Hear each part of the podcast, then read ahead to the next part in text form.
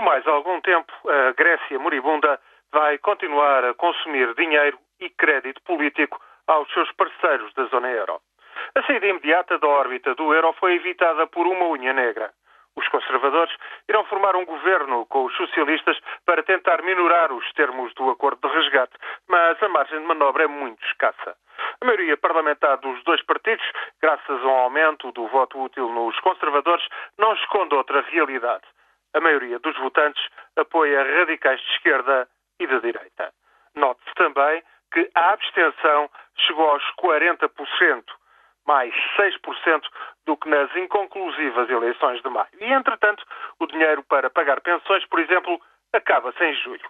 É necessário que a Troika desbloqueie depressa mil milhões de euros. Acontece que o Fundo Monetário Internacional não poderá continuar a financiar Atenas quando se confirmar oficialmente que falharam os objetivos de redução do déficit do orçamento.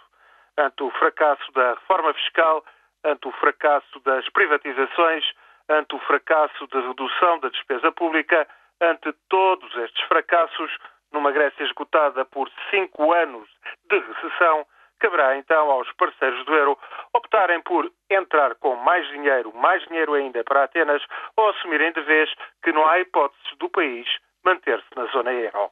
Entretanto, o Chipre, totalmente dependente do que ocorra na Grécia, ganhou duas semanas para tentar encontrar 1.800 milhões de euros para evitar o colapso do seu sistema bancário.